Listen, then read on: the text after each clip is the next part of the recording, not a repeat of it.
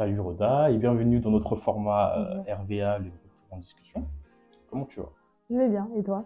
Bah, Écoute, ça va très bien, je suis très content, on arrive enfin à se voir. Enfin. Enfin, Mm. après des mois et des mois, ça fait vraiment plaisir euh, Mm. de t'avoir parmi nous. Merci d'avoir accepté notre invitation. Merci pour l'invitation aussi. Je t'en prie. Déjà. Alors, euh, je vais t'expliquer le format. Ok. Donc, euh, très simple. Le retour en discussion, on est là pour parler de toi, donc ton parcours, ton cheminement, parce que tu as sorti un livre sensible, une histoire du R&B. Mhm. Donc, avant de parler du livre, on va quand même te laisser la parole et tu vas nous te présenter, nous dire ce que tu fais, qui tu es. Alors, je suis euh, Rhoda Chokokam, je suis photographe, euh, directrice artistique, euh, critique et euh, autrice de plusieurs livres. Mhm. Ok, très intéressant. Alors, pour commencer, comme le, le- c'est un peu le format de, de Retour vers l'avenir, d'où le nom, ce qu'on aime faire, c'est faire vraiment un, un retour dans le passé dans un premier temps, pour essayer un peu de comprendre ton rapport à la musique. Donc, la première question que je vais te poser, c'est euh, dans quel environnement tu as grandi, Mhm. où exactement, et surtout, quelles sont les musiques qui t'ont marqué euh, dès ton enfance? Alors, je... moi, je suis née à Paris, mais j'ai grandi à Douala, au Cameroun. Ok, Euh, je pense que je peux dire que mes parents, spécifiquement mon père, était euh, music head, donc il écoutait beaucoup de musique, Mhm. beaucoup de jazz quand même. Euh, quelqu'un qui, euh, on va dire, qui était euh, étudiant en Californie dans les années 70, donc du coup qui a écouté beaucoup de musique noire américaine, Mhm. euh, du free jazz que j'écoute aujourd'hui mais que je comprenais pas à l'époque. Euh, et ma mère, en fait, à contrario, elle, elle écoutait plutôt euh, des cantiques, beaucoup de choses religieuses plutôt, on va dire Mhm. et, euh, et de la musique euh, en boulou, son langage, son langage, euh, enfin, sa langue maternelle en fait. Ok. Euh, donc c'était de la musique, euh, c'est pas beaucoup, forcément du bikutsi, mais c'est des artistes comme Donny Edwood par exemple, qui est un, Mhm. artiste euh, euh, camerounais assez connu, qui a écrit ce titre qui s'appelle Je suis négro et je suis beau. Moi je suis négro et je suis réglo.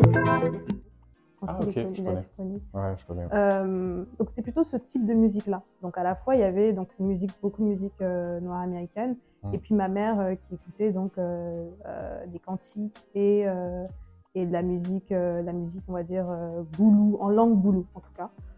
Et puis à côté j'avais forcément des oncles aussi. J'avais un grand frère, mon Mhm. grand frère enfin, quand j'étais petite il écoutait la même musique que moi. Ouais. Donc c'était plutôt les grands cousins ou les ou les oncles qui écoutaient du R&B déjà, du rap.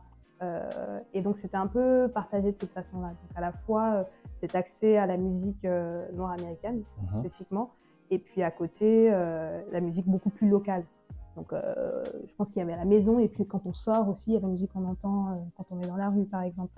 Et quand on vit à Douala par exemple, Douala c'est la ville du Makossa. Mhm. Donc euh, le Makossa, forcément, oui. c'est dans les bars, Ouais. etc. Quand tu marches dans la rue, c'est du Makossa qu'on passait en fait dans les années 90. Donc. Du coup, c'est, pense c'est cet accès à plusieurs types de musique.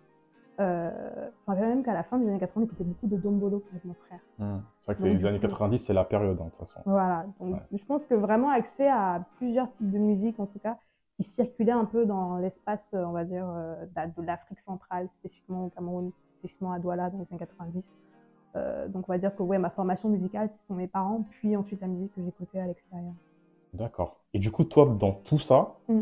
Euh, parce que j'ai vu que tu étais une extrémiste du R&B. Ça, je me suis auto-proclamée. Voilà, euh, tu t'es extrémiste autoproclamée du R&B, extrémiste du. Mm. Et j'aimerais comprendre, en fait, quand on Mm. grandit dans tout ce cocktail de musique euh, que tu viens Mm. de citer, comment, toi, tu t'es dirigé vers le R&B Mm. Bah, je pense que dans le livre, je cite à chaque fois cette, anec- cette anecdote-là où je tombe sur euh, ce, ce disque euh, qui est d'ailleurs juste là, de, Houston, oui. de Whitney, Ouais. euh, qui s'appelle donc Whitney, de Whitney. Whitney Houston, euh, qui date des années 80. Et, euh, et c'était un disque que mon père avait. Euh, c'était même pas un vinyle, il avait, un- il avait, un- il avait la version CD. Mm. Et à chaque fois, je me rappelle, j'étais fascinée par ce disque. Je pense que la Juste la, couverture... la cover, sans la musique. Juste la couverture, je me rappelle, la première fois, je me suis dit, mais elle est magnifique, cette dame, qui est-elle en Mhm. fait? Et, euh, et je pense que c'est pour ça que j'ai fait ce disque-là. Et à chaque fois, je, je pense qu'en plus, c'est le premier titre, euh, I Wanna Dance with Somebody. Parce que- qu'à l'époque, je pense qu'il y avait ce- cette tendance à mettre les singles qui fonctionnaient Ouais. premiers dans le disque. euh, Mhm, donc, mhm. euh, le sequencing était assez particulier comme ça. Euh, et j'écoutais tout le temps I Wanna Dance with Somebody. Tout le temps, tout le temps, tout le temps, avec mon frère. Euh, et je pense qu'à cette époque-là, j'ai compris quand même que c'était une musique qui n'était pas la musique que mes parents écoutaient. Euh, mais qui, qui avait déjà en fait ses mélodies et puis elle avait une voix tellement claire. Je Mm, pense que mm, c'est la mm, chose qu'on peut dire à propos de Whitney Houston, la, la clarté de sa voix. Euh, et j'ai compris aussi qu'il y avait un lien entre sa musique ensuite et la musique que mes grands cousins et mes oncles écoutaient. Donc qui était plutôt du R&B contemporain des années 90 en fait. Quand elle, c'était plutôt euh, années 80, donc un peu funk quand même. euh. Parce que c'est vrai que ce- ce- cet album-là, il, Ouais. est, il est plus pop. Mhm. C'est pour ça que je t'ai posé la question. Il y a du. R&B dedans. Il y a un peu du R&B, mais il tourne plus un Mm. peu. Oui, Parce que celui qui vient, de- l'album qui vient. Oui, évidemment, évidemment. Mais après, ça, c'est aussi, s'il faut rentrer dans les détails, c'est aussi parce Ouais. qu'elle aussi, elle avait besoin de faire ce statement pour Mhm. le public noir américain, etc. Mais, euh, mais non, non, je pense que cet album-là, c'était mon entrée C'est ta porte d'entrée, cet album-là. C'est ma porte d'entrée parce que je pense qu'elle a une formation, cette, chanteuse, euh, elle a une formation qui est R&B pour moi, qui est une façon de chanter qui est Elle clairement a R&B. commencé à l'église, hein, comme beaucoup de chanteurs euh, de Mm. cette époque-là, et Mm. même encore aujourd'hui. L'école de formation, comme on Mm, dit mm, euh, mm. aux États-Unis. Et euh, du coup, forcément, bon, comme tu as fait un livre sur le RB français, j'aimerais savoir, est-ce que ta rencontre avec le RB Mhm. américain et le RB français s'est fait au même moment? Non, absolument pas. Est-ce que tu peux nous dire euh, le RB D'abord, français d'abord R&B américain. Mhm. pendant une très Avec, longue euh, période et euh, R&B français vraiment la fin des années 90 spécifiquement. Euh, et je pense que c'était principalement en regardant la télévision française parce que j'ai grandi au Cameroun. Mhm. Euh, on va pas faire euh, comme si c'était une, news, mais colonisation, colonisation euh, française. télé, donc oui. forcément les télévisions qu'on regardait c'était des télévisions, enfin, c'était la Mm. télévision française. Les chaînes auxquelles on avait accès c'était souvent des chaînes françaises. Mm. Et à l'époque, bah, du coup, c'est là que je pense que un des premiers artistes dont je me rappelle, c'est Vibe, je crois. Oui, C'est Vibe. derrière toi. là. Ouais. c'est, euh, je pense que c'est No Blagada de Vibe, le clip spécifiquement. Pour le côté fond de la face, cela sans surprise. No blagada. Ouais. Je pense en plus qu'il a été tourné à New York, je crois. Oui. Le clip de, Oui, de, parce qu'il avait No fait un featuring avec. euh, Ouais. Je sais plus comment il s'appelle, mais. Euh, Et donc, du coup, c'est plutôt, en fait, d'abord le RB américain, et puis un moment où, à la télévision, on pouvait commencer à passer du RB français. Mm. Des clips de chanteurs de RB français ou de chanteuses, Je sais etc. qu'à l'époque sur MCM, ça passait beaucoup. Voilà. Et Mm. donc, donc, fin des années MCM spécifiquement, en plus. C'est Ouais. vraiment merci pour la Oui, chaîne, oui, exprès. spécifiquement MCM. et donc, fin des années 90. Et je pense qu'au moment où euh, vraiment le RB français déferle sur le Cameroun, c'est euh, 2001 et Mhm. c'est euh, RB de rue Ah, de Matt Houston. Et ça, c'était incroyable. C'est mon album préféré de, de toute la scène. Surtout des années 90-2000, c'est Ouais. mon album préféré. Non, mais il a déferlé sur le Cameroun. Vraiment, je me rappelle à l'époque, il y avait des soirées culturelles où les gens faisaient des chorégraphies sur R&B de rue. C'était assez incroyable, en fait. Ouais. Et c'est assez, assez incroyable. ouais. Mais euh, du coup, comme j'ai dit euh, tout à l'heure, tu as grandi dans un env- environnement où il y avait beaucoup de genres musicaux. Euh, moi, j'aimerais vraiment comprendre, Mhm. est-ce que tu sais pourquoi tu t'es dirigé vers le RB et qu'est-ce que ça représente pour toi? Bah, je pense que déjà, euh, spécifiquement, il y avait cette idée euh, que le RB était beaucoup plus proche de moi, mes réalités de jeune fille, puis adolescente, dans les années 2000 plutôt. Euh, c'était de la musique qui était entre guillemets accessible aussi, parce que c'est de la musique populaire en soi, le RB. Ouais, ouais, ouais. Euh, et puis il y avait euh, cette présence des mélodies, et j'ai toujours été très sensible aux mélodies. Je pense euh, très très jeune. Je pense que c'est un peu tous nos points communs. Mais tu peux continuer, ouais. mélomane dès 4 ans. Tu vois. Et, puis, et puis je pense les thèmes en fait. Les thèmes aussi, je pense quand j'ai dit accessible, c'est aussi cette idée de se dire euh, là on écoute des artistes qui parlent euh, directement de ce qu'on vit en fait en, euh, en tant qu'adolescente, fin début des années 2000, euh, comment ça, la puberté arrive, donc tu te dis mais quelle est la musique qui parle de, tu vois, assez clairement de ce que je vis en même temps dans mon corps, dans ma chair, etc. Et je pense que c'était le R&B euh, dans les années 2000, Ouais. dans les années 90 déjà, j'écoutais sans forcément euh, vraiment euh, capter. Mhm. Et je pense qu'après, c'est là que je me suis rendu compte que c'était une musique en gros qui me parlait spécifiquement. Ok, Mm. ok, c'est très intéressant parce que du coup, euh, là forcément, on va commencer un petit peu à, Mm. à parler du livre euh, Sensible, donc Mhm. une histoire du R&B. Euh, déjà, si je me rappelle bien, le nom Sensible, c'est par rapport au premier label. hein, Alors, de- c'est à la fois le premier label, euh, donc Sensitive, euh, qui est le premier label de, de R&B français, Ouais. créé donc par Benny Malapa en 93. Mhm. Euh, et c'est aussi parce que je pense que c'était euh, un terme en fait que je trouvais beaucoup plus beau pour décrire peut-être la musique et les artistes de cette scène-là euh, pour l'utiliser pour, je veux dire, à- parce que les termes qui revenaient souvent dans les recherches que j'ai faites euh, sur les, dans les médias, ce Mhm. genre de choses, c'était souvent des choses du type guimauve, euh, mielleux, Mhm. euh, ce genre- en tout cas des termes qui Mhm. sont plutôt péjoratifs Ouais, et très, ouais, euh, ouais. très jugement de valeur. Et je trouvais que sensible, c'était un terme qui était euh, pas neutre, mais en tout cas qui disait assez sur la musique, sans forcément poser un jugement de valeur qui serait euh, ah ouais c'est trop euh, c'est trop sensible, voilà c'est ça. Donc c'était à la fois accepter déjà cette sensibilité-là, Mm. faire un hommage donc au premier label de R&B français, et puis parler aussi de ma propre sensibilité en tant que en tant qu'auditrice ou passionnée de R&B en général. Ouais. Je pense qu'il faut un Mm. minimum de, de sensibilité pour, Je D'ailleurs, pense aussi. Pour écouter, pour aimer même le Ouais. R&B. Ouais. Ça, Mais, je sais pas euh, pourquoi, mais est-ce qu'on peut. J'ai le droit de le dire, mais je, à chaque fois, je pense à ce tweet. Il y a quelqu'un qui a tweeté un truc euh, sur, euh, sur Twitter. Je sais pas, je pense qu'il date de l'année dernière ou il y a deux ans, qui disait euh, les personnes qui n'aiment pas le RB n'aiment pas les noirs. c'était un truc, c'était n'aiment pas la sensibilité, n'aiment pas l'amour et n'aiment Ah, pas les noirs. Un truc comme Je crois que je l'ai vu, ouais. Et j'ai trouvé qu'il était. je- ce, ce tweet, il me fait trop rire, mais je, pense pense que je l'ai vu, je pense vrai, ouais. fait, ce tweet spécifiquement. Ouais. Je pense que je l'ai vu. Mm. Et du coup, ok.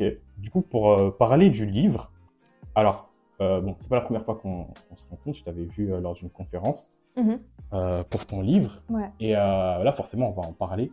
Moi, j'aimerais comprendre, parce que ce livre, comme je l'ai dit, c'est déjà, je le recommande à toutes les personnes qui aiment le R&B, mais même ceux qui veulent apprendre par rapport à la culture, c'est très intéressant.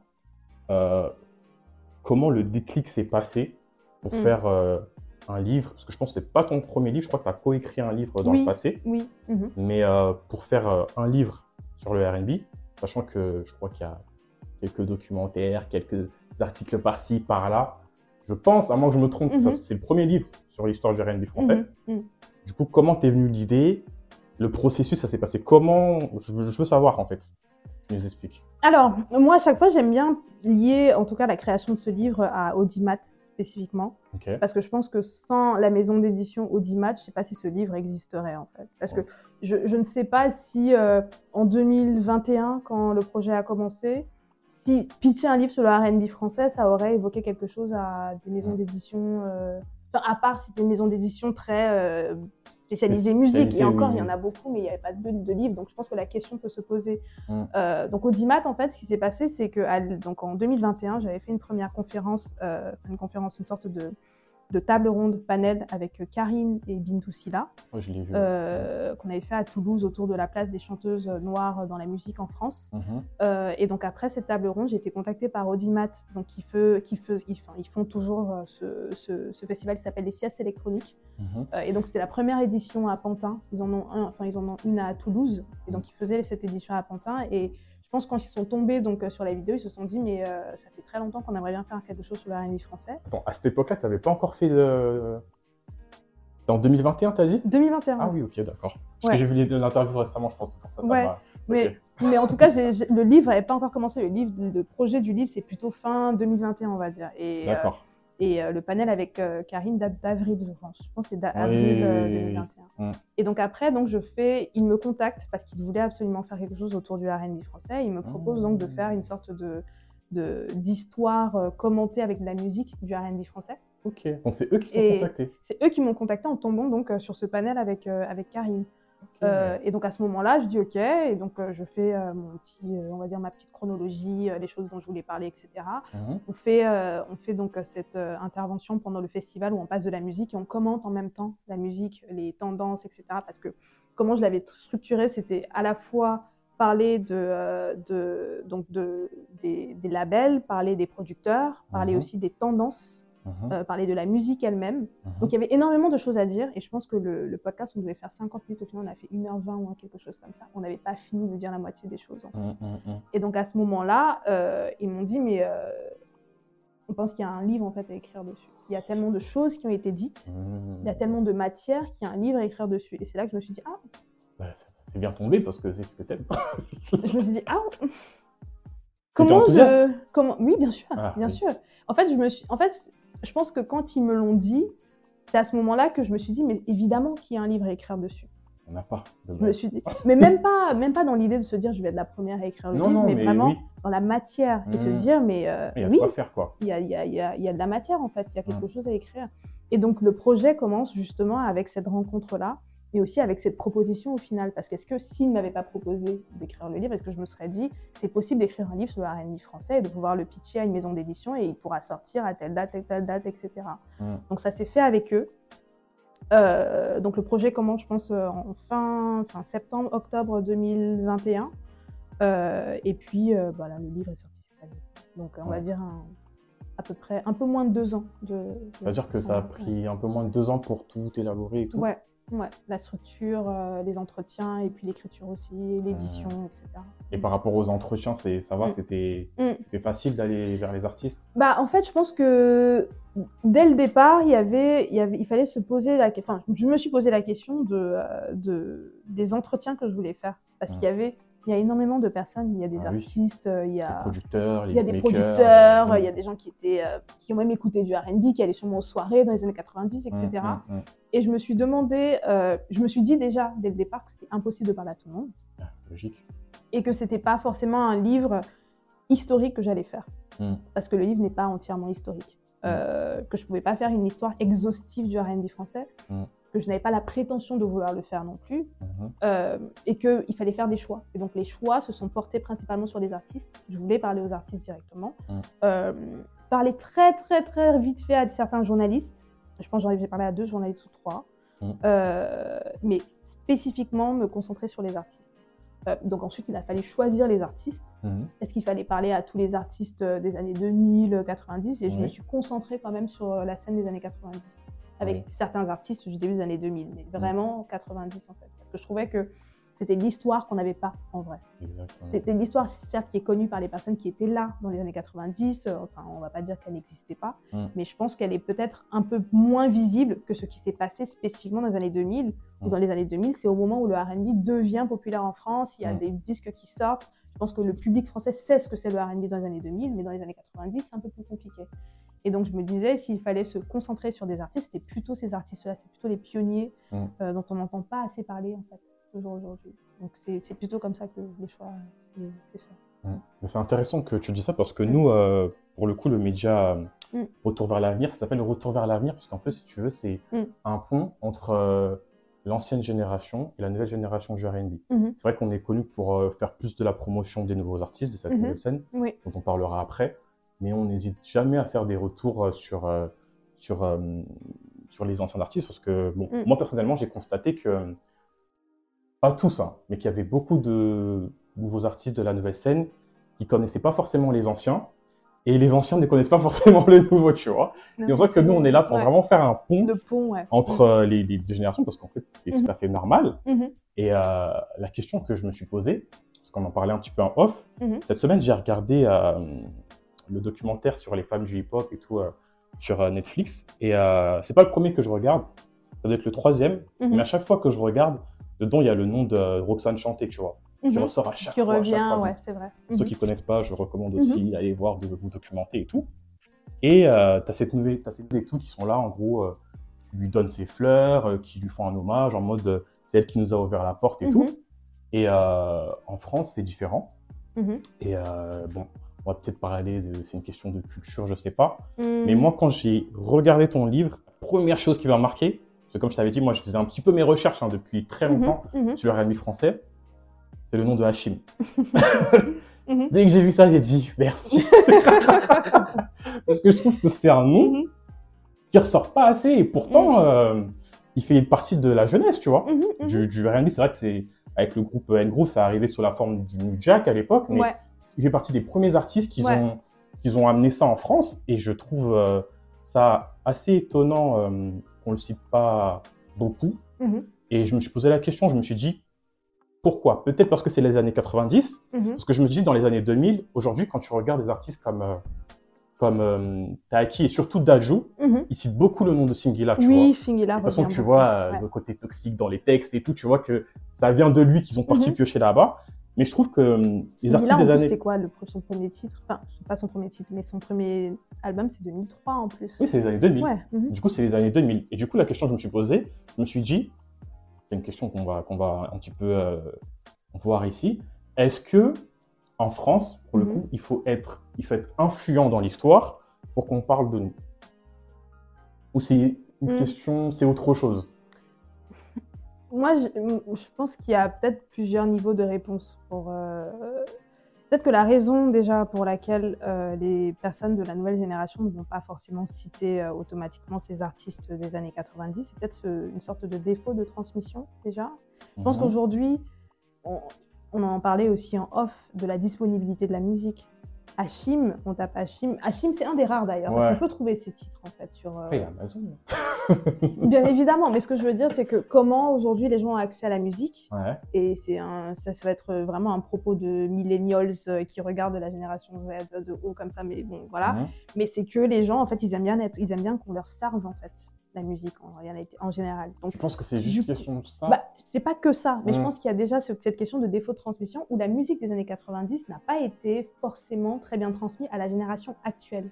Donc la musique qui est connue plus facilement et peut-être beaucoup plus accessible et qui était euh, visible à un moment donné, c'est la, la musique des années 2000. Ça va être Matt, ça va être Wallen, ça va être tous ces artistes-là qui Mm. sont toujours disponibles sur les plateformes. Mhm. Mais en revanche, quand il faudra parler de N-Groove déjà, il faut aller sur euh, YouTube parce que si on n'est pas sur YouTube, il n'y a pas N-Groove. Mhm. Euh, Karine même, qui est quand même très visible, ses albums ne sont pas sur, euh, sur, les, sur les plateformes. Donc du coup, je pense qu'il y a une question déjà au niveau de la transmission, au niveau de la dispo- disponibilité de la musique pour la génération actuelle qui est Mhm. assez importante. Et s'il faut aller au-delà même de la musique, il y a aussi juste aussi la, la transmission même au niveau des documents qui existent. Mhm. Sur, le, sur le rap français, il y a énormément de livres qui existent aujourd'hui en fait. Bah oui, je t'en parlais tout à l'heure, c'est vrai, ouais. Il y a énormément de livres qui existent. Euh, sur le R&B français, il n'y en a pas beaucoup. Il n'y en a pas beaucoup. Voilà. Bon, maintenant, il y a Euh, le tien. Mais tu vois, c'est pas assez. tu vois ce que je veux dire? C'est Oui, oui, faites des livres, faites des livres. D'ailleurs, écrivez, écrivez, Oui. écrivez, écrivez sur le R&B français. Il y a eu des documentaires, mais je pense que les documentaires, ils sont pas forcément très connus, comme Ouais. R&B Invasion, par exemple, ou Ladies First, qui était juste après. Enfin, non, euh, In the... In the... euh, je sais plus comment il s'appelle. For the Ladies, pardon. Voilà, ouais, This is For the ladies Ladies, For the Ladies. Mm. Euh, donc je pense qu'il y a déjà cette question aussi de comment est-ce qu'on fait pour, euh, pour avoir euh, une trace des mouvements euh, culturels qui existent. Et je pense que dans un pays comme la France, où euh, quand même les institutions sont quand même assez présentes aussi pour permettre de préserver la musique, Mm. peut-être que le R&B n'a pas été assez bien préservé en fait. Peut-être qu'il n'a pas eu la place qu'il devait avoir dans euh, cette sorte de euh, production culturelle autour de la musique pour lui donner en fait, euh, on va dire, la valeur qu'il devait avoir. Mm. Donc je pense qu'à la fois, il y a déjà la question de la transmission euh, au niveau de la musique disponible, la disponibilité de la musique. Il y a aussi peut-être la considération de, euh, du R&B comme un mouvement culturel qui comptait et qui devait en fait être documenté et continuer, enfin aujourd'hui devrait continuer à exister. On Mm. devrait faire des peut-être des festivals, des médias, etc. Machin. Euh, et, et je pense que c'est tout. Non, mais c'est. c'est- Je pense c'est les deux, c'est les deux, Ouais. c'est les deux réponses que je donnerais là tout de suite en fait. Euh, Il y a sûrement d'autres euh, niveaux de, de, de, de compréhension, mais je pense que ce sont les deux premières en fait auxquelles je pense en fait. Ouais. Mais, euh, mais oui, c'est dommage qu'aujourd'hui on puisse pas plus parler de Hashim, qu'on puisse pas plus parler de N-Groove aussi, parce que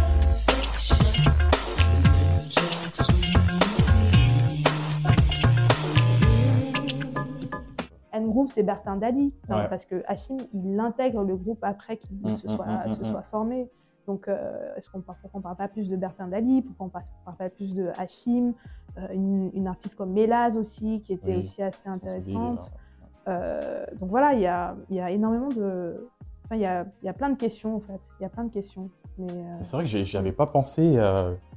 et en, en réfléchissant, c'est vrai Mm. que le, le, le RB des années 2000 a été quand même plus beaucoup plus.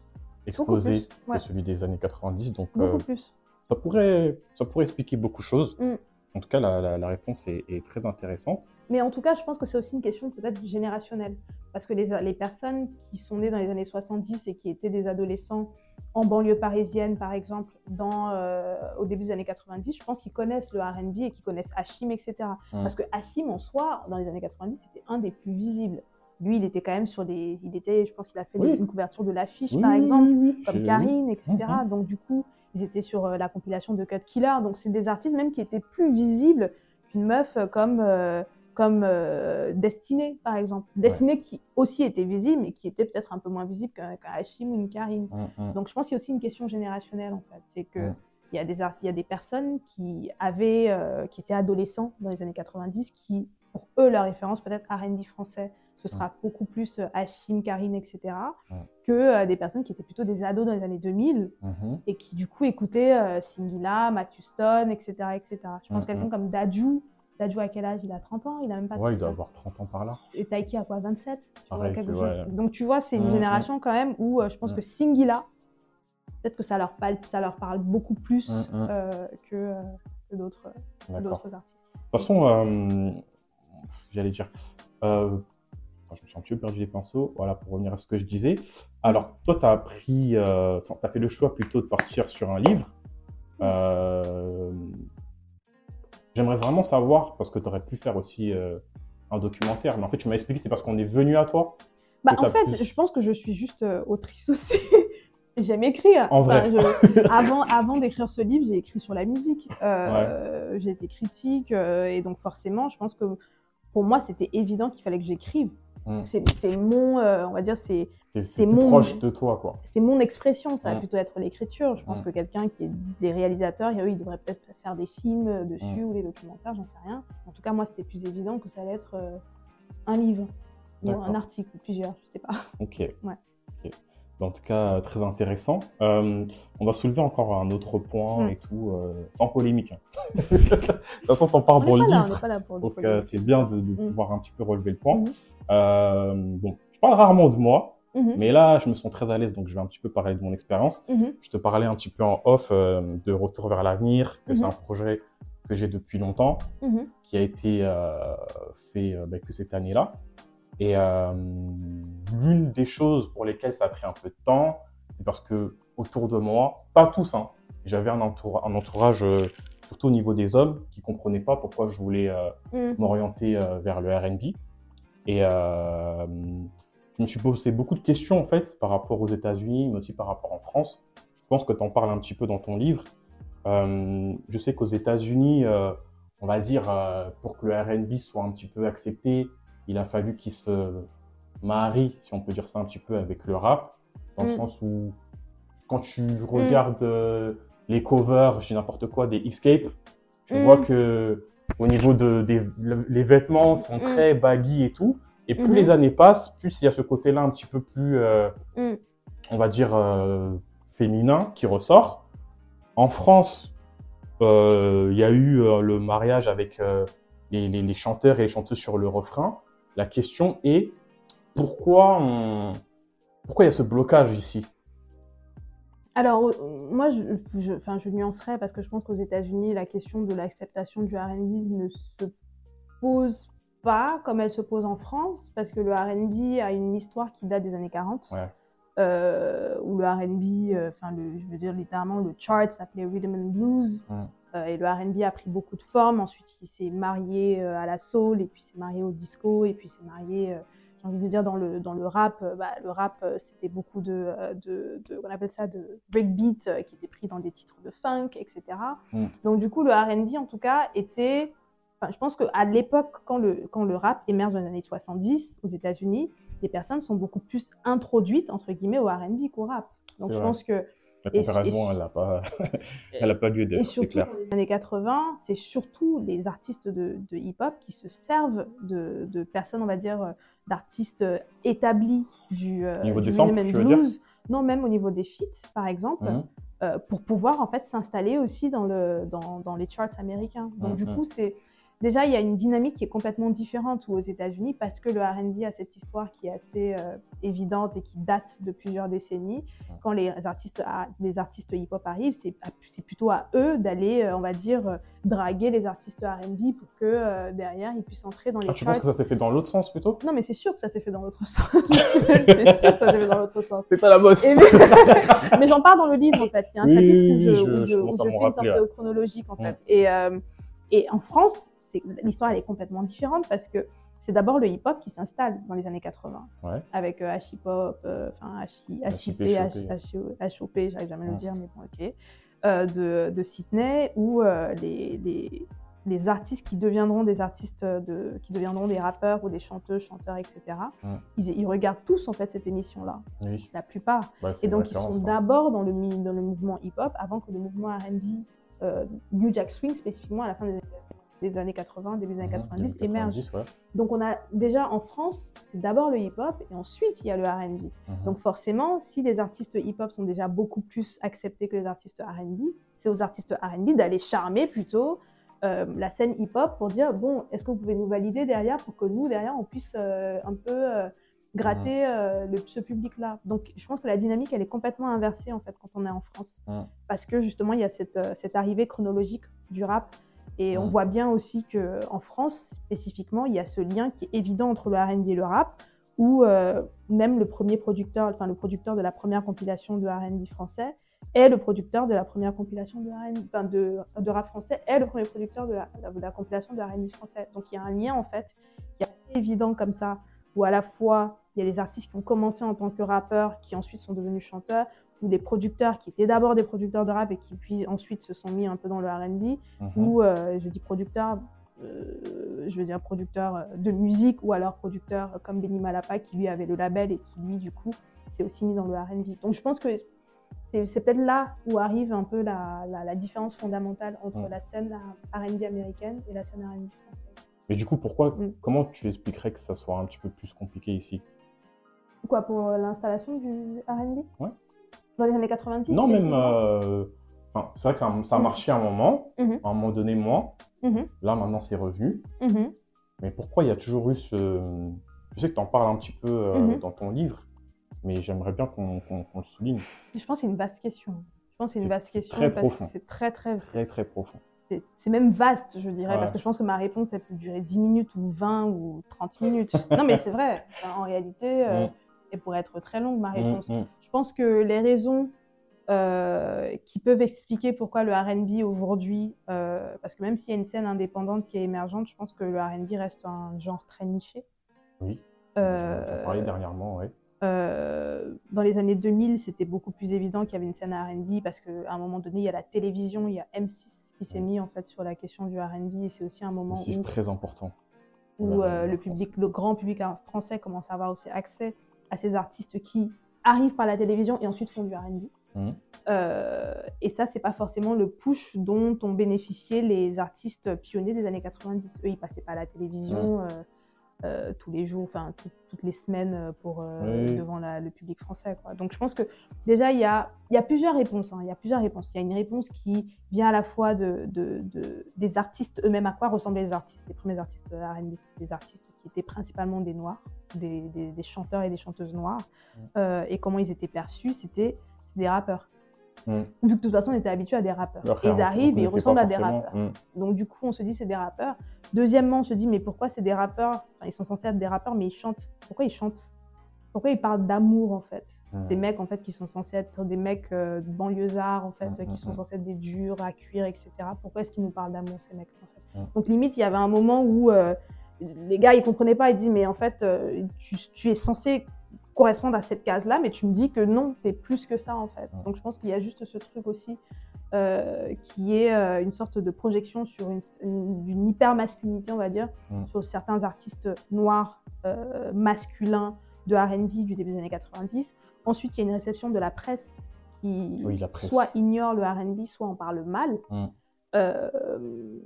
Une réception aussi des rappeurs ou même de la scène rap qui était peut-être celle qui était censée le plus accepter, enfin, qui était censée être plus, euh, qui était censée euh, accepter le R&B un peu plus que les autres et que c'était pas forcément le cas dès le Mm. début, parce qu'il y avait cette idée aussi euh, de ces artistes qui viennent et qui nous parlent d'amour et de fêtes et d'excès de célébration, alors que nous on est plutôt revendicatifs Mhm. pourquoi est-ce qu'il nous apporte Enfin, Tu vois, il y a ce truc Ouais, un peu ouais, de.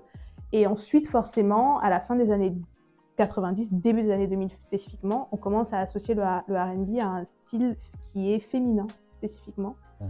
Euh, donc un genre de filles, de meufs, où c'est des sujets en fait féminins. Euh, et en plus, les artistes, des maghrébines et des femmes noires euh, de classe populaire. Donc du coup, plusieurs niveaux de discrimination en fait. Donc je pense que il y a plusieurs choses. Après, il y a des choses en fait qui sont beaucoup plus spécifiques aux carrières, aux maisons de disques, etc. Parce que je t'ai dit que je, je- je peux passer Ouais, 30 minutes en parler, tu vois.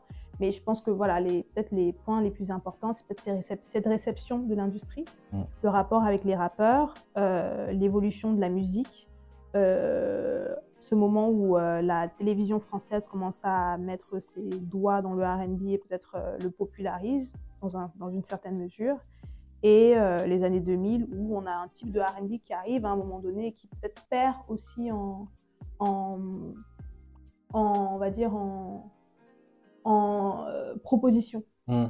dans, au milieu des années 2000 où on n'est plus sur le R&B de la fin des années 90 où on a des artistes qui sont quand même assez qu'on arrive à distinguer Hmm, hmm, au niveau du son Quand tu au dis niveau au terme de composition, c'est au niveau du son, au niveau des textes au niveau du son au niveau des textes euh, etc donc on commence à avoir une formule qui fonctionne et on la reproduit en fait. Ah, je vois. un peu à l'infini. Et je pense que bon voilà c'est un peu un peu ce niveau de réponse. Ok. je suis désolée c'était super long Non, non, non, mais c'est toujours intéressant. Mais de toute façon, euh, moi, je dis, euh, au niveau du R&B, même Mm. le R&B français, comme on parle de ça, c'est vrai que c'est connu euh, essentiellement pour parler d'amour, mais il Mm. y a beaucoup de titres que je pourrais sortir où ça parle pas du tout d'amour. ah non absolument pas C'est des, Oui. des, des Mhm. sujets qui sont totalement universels. Mhm. Mais bon, comme on a parlé un petit peu du R&B 90, 2000 et tout, avant de passer à la nouvelle génération pour terminer, Mhm. est-ce que tu peux me dire comme ça, là, à chaud, allez, ton top 5 actuel Non, pas actuel, des années 90-2000. ah Artistes. 90 2000 waouh Ouais.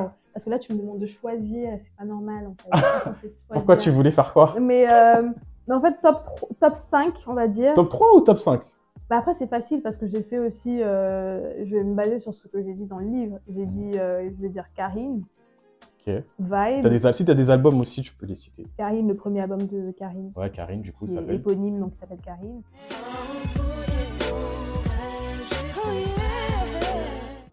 Vibe, son premier album, Confession. Confession. Euh, Matt Houston, son premier album. Mhm. Enfin, le deuxième. Enfin, le deuxième. Deuxième, Ouais, merci. oui. R&B de rue, j'ai failli faire Ouais. R&B de rue, le deuxième album. Euh, Aphrodisiaque, premier album d'Aphrodisiaque. Changer, changer. Je vais pas dire Singila parce que Parce que quoi? je critique sur son premier album, on va dire. Ouais, ouais. On va dire, mais je vais dire Singila uniquement parce que aussi vu que j'ai grandi et j'étais, au- enfin j'ai grandi au Cameroun et à Douala spécifiquement, et Singila c'était un de ces artistes qui était mais super populaire en tout cas en Afrique, C'est vrai qu'en Afrique, il a bien en marché. Afrique Singila. francophone. Ouais, et je pense que c'était un aussi des premiers artistes qui venaient faire des tournées en fait, parce que je me rappelle avoir vu Mhm. Singila en concert quand j'étais encore, euh, quand Mhm. vivais encore à Douala. Donc je vais choisir Singila uniquement pour cette raison, pour la musique aussi bien Ok. D'accord. Mm.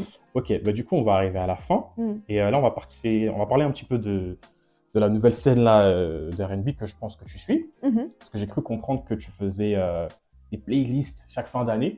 Ouais. Et comme nous aussi, on a une playlist, euh, on va pas se mettre les morceaux, mais on va juste pour Mhm. leur faire un big up. Si tu as trois artistes avec des titres ou des projets, Mhm. euh, R&B, la scène actuelle, tu peux citer. Vas-y. Comme ça, je t'en donne trois aussi. Alors, je, je pourrais en citer beaucoup, Mhm. mais là, sur les. Je pense qu'un des. C'est un groupe que j'aime bien. Mhm. Je crois que c'est Yair. Ça se dit Oui, Yair ils ont sorti un son récemment avec Turi, là. Oui, exactement. Où c'est la dernière, je vois l'or et le feu. Mais j'attends en fait le, le P. On attend. En fait, Faites, si vous regardez la vidéo, faites. Mais j'aime beaucoup en tout cas ce qu'ils font. Mhm. Euh, je dirais Astron.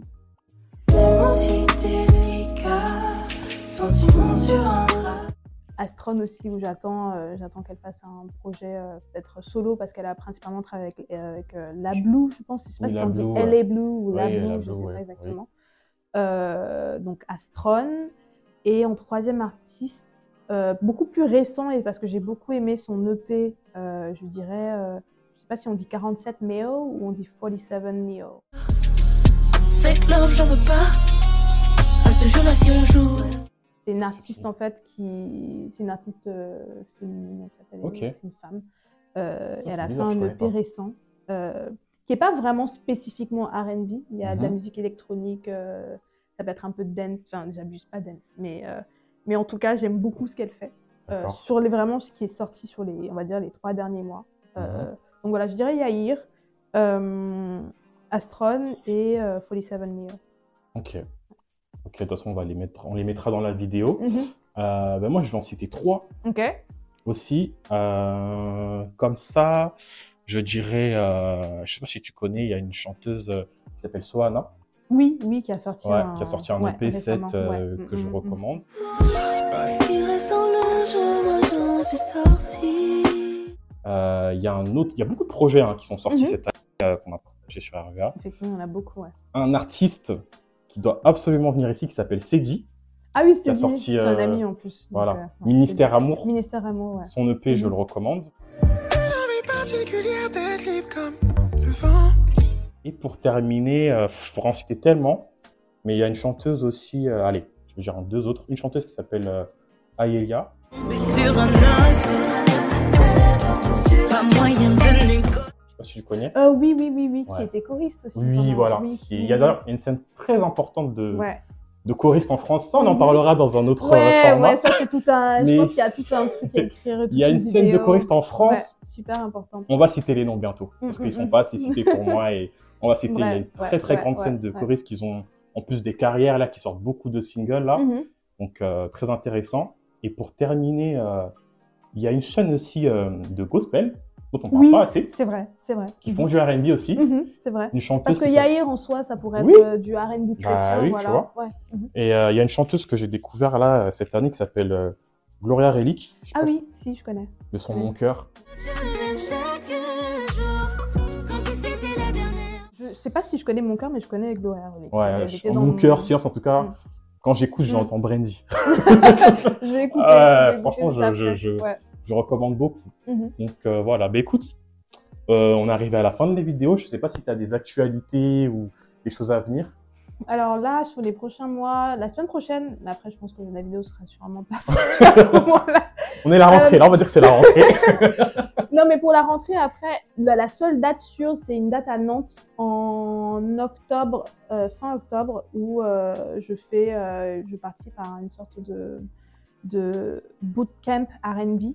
Euh, Il y a Oscar Hemsch avec euh, Ah, oui. Enchanté Julia, et bon du coup, artiste. moi, je fais une sorte de, de lecture. J'aime pas forcément dire conférence, parce que je pense qu'ils n'en fait pas des conférences Oui, sur la en rue, vrai, ouais. je présente, on va dire. euh, Mm, mm, mm.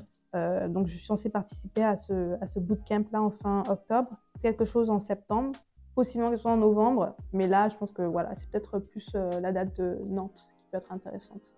Nantes, d'ailleurs, euh, ville euh, R&B aussi importante, entre guillemets. Parce Pour que qui? Il y a c'est- qui là-bas? C'est euh, les débuts de tragédie. Ah, ils ont commencé à Nantes? Oui, Ils sont de Nantes. Ah oui, parce qu'il y a Bordeaux et tout, mais ça c'est Mhm, Jam et Jam, mhm. je crois. je. Mais oui, Nantes, dans les années 2000, c'était une scène, c'était une ville hein, assez importante pour le R&B. Au final, le bootcamp R&B, à Nantes aussi, donc Oui. ça veut dire quelque chose aussi. Ouais. Mhm. Ok. Bah écoute, euh, très intéressant. Mm. Merci d'avoir accepté notre invitation. Merci et encore une fois, allez acheter le livre Sensible, une histoire du R&B français. Mm. Écoute, euh, Roda, euh, bah, j'espère que tu as passé un bon moment avec nous. Oui, c'était super, En tout cas, euh, tu es à la maison ici, donc tu es la bienvenue. Mhm. Je te dis pas au revoir, mais à la prochaine. Allez, merci. Merci.